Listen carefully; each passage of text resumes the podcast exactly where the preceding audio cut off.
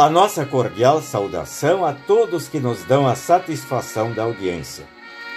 No livro de Provérbios de Salomão, capítulo 1, versículo 7, lemos estas palavras que servirão de base para a reflexão de hoje. Para ser sábio, é preciso primeiro temer a Deus, o Senhor. Provérbios são muitas vezes chamados de sabedoria popular. A Bíblia tem um livro de provérbios atribuídos ao rei Salomão. Salomão é considerado o homem mais sábio de todos os tempos. Ele colecionou estes ditados de seu tempo e os registrou em um livro. O livro de Provérbios é um livro muito apreciado pelos leitores da Bíblia.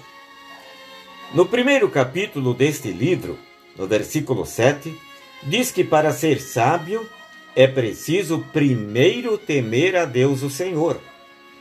Esta é uma receita de como exercer a sabedoria.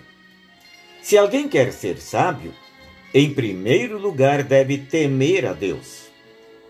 Mas o que significa temer a Deus?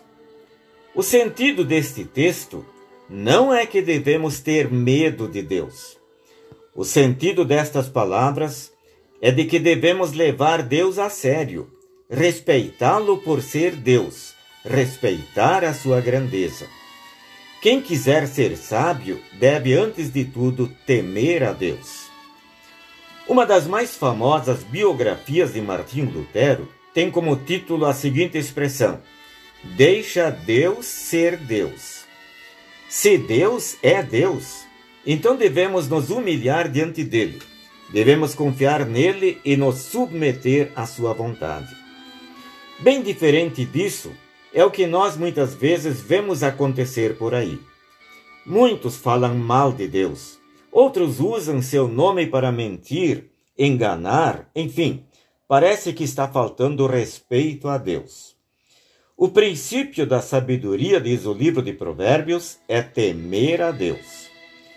A sabedoria de Deus é muito maior do que a nossa compreensão. Quando olhamos para Jesus Cristo, podemos não compreender o seu sofrimento e a sua morte em nosso favor. Mas mesmo assim, vemos o seu amor. Temer a Deus é confiar em Deus, mesmo não compreendendo tudo.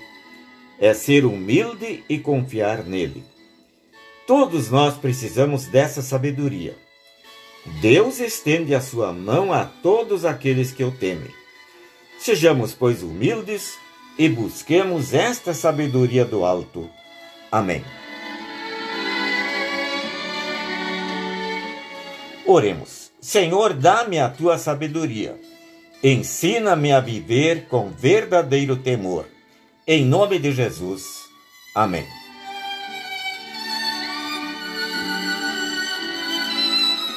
A mensagem de hoje foi redigida pelo pastor Ernie Walter Seibert e se encontra no devocionário 5 Minutos com Jesus, edição especial.